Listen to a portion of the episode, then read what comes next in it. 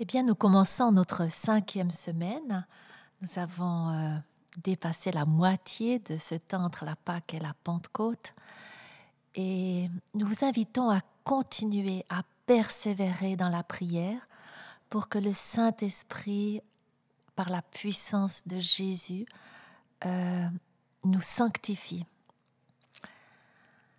Cinquième semaine, introduction à la qualité de Hod humilité, reconnaissance, gloire et splendeur. Hod est la qualité de l'humilité, de la reconnaissance et de la gloire, de la splendeur. La reconnaissance, Hodéa en hébreu, se manifeste dans la capacité à reconnaître et admettre nos faiblesses, nos manquements, toute humilité, et à les confesser. Ode nous mène encore à la gratitude, quand nous prenons pleinement conscience de nos qualités, de nos forces, tout en reconnaissant qu'elles n'ont pas leur origine en nous-mêmes, mais en Dieu. Nous pouvons alors pleinement louer l'Éternel pour tout ce qu'il fait en nous, pour nous et par nous dans nos difficultés comme dans nos joies. Nous avons regardé la semaine dernière la qualité de Netzach, de l'élan, de la victoire, de la constance et de l'éternité.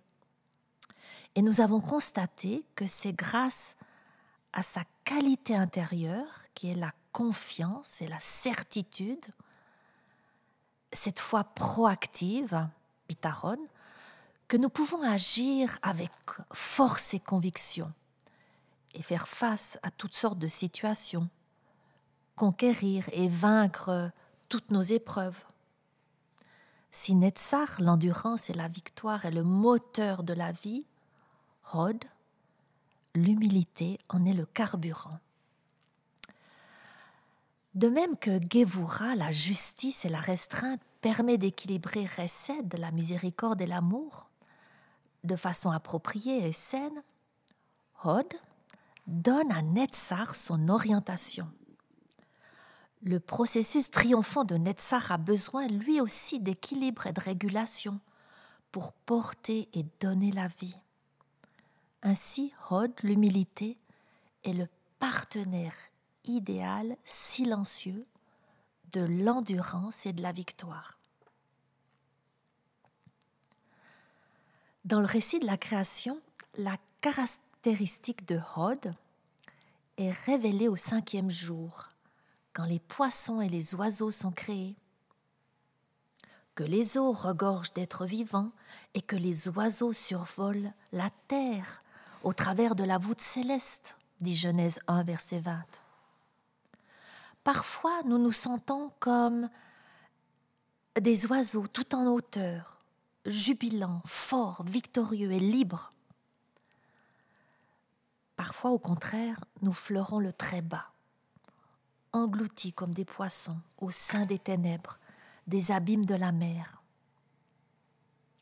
Par la qualité de Hod, nous pouvons nous accrocher à la fois en toute situation, sachant que même lorsque nous descendons dans les abîmes, Dieu est avec nous.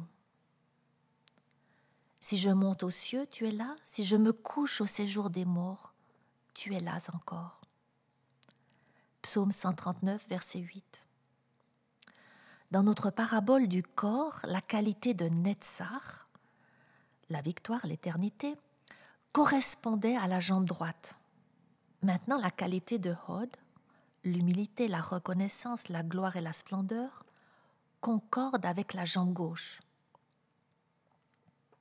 La semaine dernière, nous avions souligné que nos jambes fonctionnaient avec moins de finesse et de subtilité que nos bras et nos mains. Nous avions accentué que leur mouvement était presque automatique et sans réflexion consciente.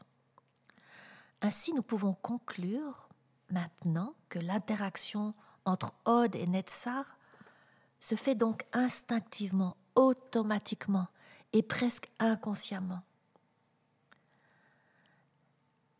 Od et Netzar ces deux qualités travaillent de concert, en paire parfaite. Elles coopèrent si étroitement et continuellement qu'elles sont parfois considérées comme une seule et même qualité. Nous pouvons discerner cette unité, par exemple, dans le nom du Dieu Tsevaot, Dieu des armées, un nom pluriel. Le Dieu des armées est associé autant à la qualité de Netzach qu'à celle de l'humilité, Hod. Le Dieu des armées est l'union de la victoire et de l'humilité, si bien exemplifiée dans le chapitre 2 de l'Épître aux Philippiens.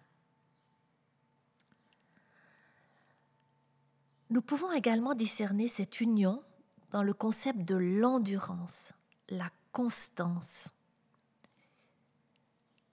qu'exige de nous une foi victorieuse.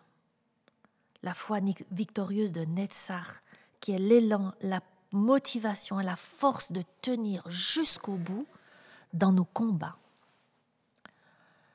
Ce type de foi peut nous paraître plus important et plus puissant que l'humble foi de Hod. Pourtant, c'est avec cette dernière que nous pouvons réellement persévérer et supporter plus longtemps et aller plus loin, au-delà de tout ce que nous pensions être possible d'endurer au temps difficile. Au temps final, c'est bien la foi de Hod et non celle de Netzach qui nous mène à l'ultime victoire.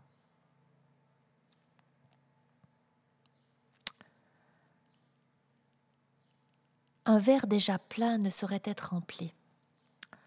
Lorsque nous sommes remplis à rabord par notre ego et par nos aspirations, notre moi unique, nous sommes comme cette femme décrite par Esaïe. Écoute, voluptueuse, toi qui t'assieds avec assurance et qui dis en ton cœur Moi, moi et rien que moi. Ésaïe 47, verset 8 lorsque nous nous comportons comme cette femme, nous n'avons plus de place pour recevoir les dons de Dieu, sa force et ses perceptions. Lorsqu'en revanche nous faisons un peu de place en nous et que nous nous vidons de nous-mêmes, de notre ego, notre capacité à accueillir, à recevoir, à être rempli de ses bienfaits, à être rempli de son esprit, augmente bien au-delà de nos espérances et de nos propres limites. L'humilité est la clé du dépassement de soi, de la transformation, du développement personnel harmonieux en Dieu et de la maturité en Christ. L'humilité, c'est se faire toute petite pour donner de la place et de la grandeur à autrui, et c'est cet abaissement qui la rend si glorieuse. Elle est aussi cette sensibilité, cette conscience de soi à mieux faire, à devenir meilleur et à attendre davantage de soi. Seule l'humilité nous permet d'avoir une objectivité réelle. Il est important de ne pas confondre l'humilité avec la faiblesse ou un manque de dignité. Bien au contraire, l'humilité nous permet de dépasser nos limites, nos limitations, d'avancer au-delà de nos forces et de nos épreuves, pour progresser dans la sanctification bien plus longtemps. L'humilité génère par sa foi inébranlable et persévérante une force inépuisable qui pourra vaincre et obtenir une victoire ultime couronnée de gloire et de splendeur la féminité de Hod. Dans la vision biblique du monde, il y a dans la création une division générale entre le masculin et le féminin. L'impact de certaines qualités nous fera plutôt penser à des caractéristiques masculines, d'autres plutôt à des caractéristiques féminines. La perfection, la plénitude est atteinte par la combinaison de ces deux pôles. Dans le monde physique, par exemple, nous pouvons voir cette perfection dans le couple. Nous trouvons aussi au sein de nos personnalités du masculin et du féminin.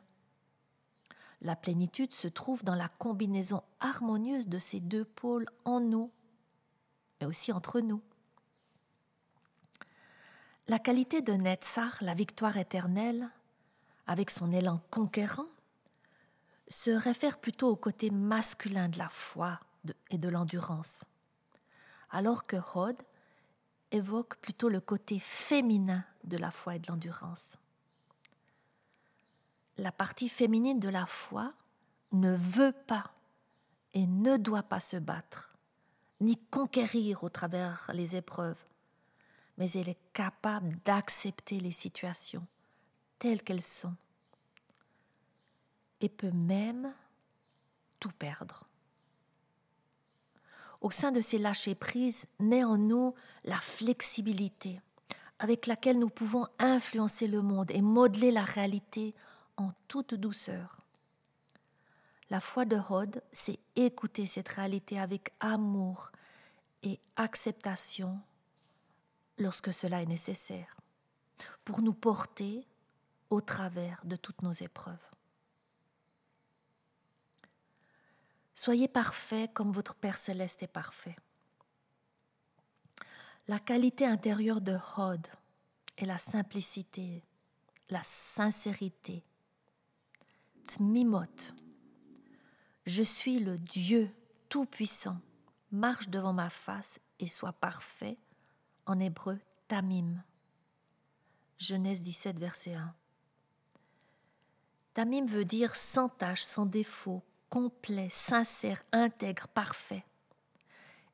Être tamim signifie être une personne simple, droite, intègre, sans ruse, douce, sincère, mais surtout sincère envers elle-même. La tmiot, la simplicité, la sincérité, va donc de pair avec la qualité intérieure de Netzar, la foi active et proactive de Bitaron. La confiance passive de Tmimot, de Hod, est une foi sans réserve qui accepte tout ce que Dieu fait, même au travers de nos échecs et de nos douleurs. Dieu emploie tout, oui tout, pour nous sanctifier. Sois irréprochable, Tamim, devant Dieu, et marche.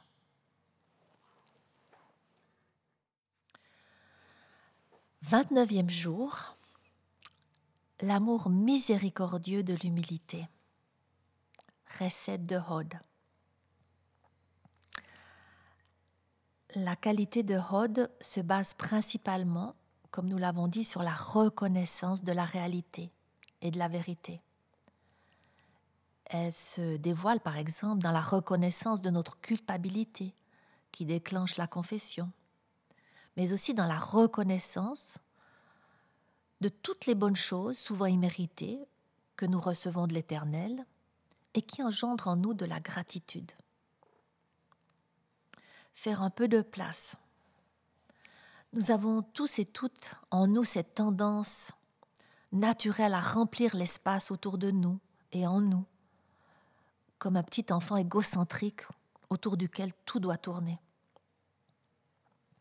la qualité de Hod nous décentre et nous permet de reconnaître qu'il y a d'autres personnes autour de nous qui ont droit elles aussi à leur propre espace. La qualité de l'amour de l'humilité, recette de Hod, nous invite donc en tout premier à faire de la place à autrui pour pouvoir l'aimer véritablement. Les enseignants d'Israël nous transmettent que le sage connaît sa place Qu'est-ce que cela veut dire exactement? Une personne pleine de sagesse, droite et mature, tamim, recherche et fait tout d'abord de la place à ses proches, et ce faisant, trouve sa propre place, celle qui lui revient, celle qui reste.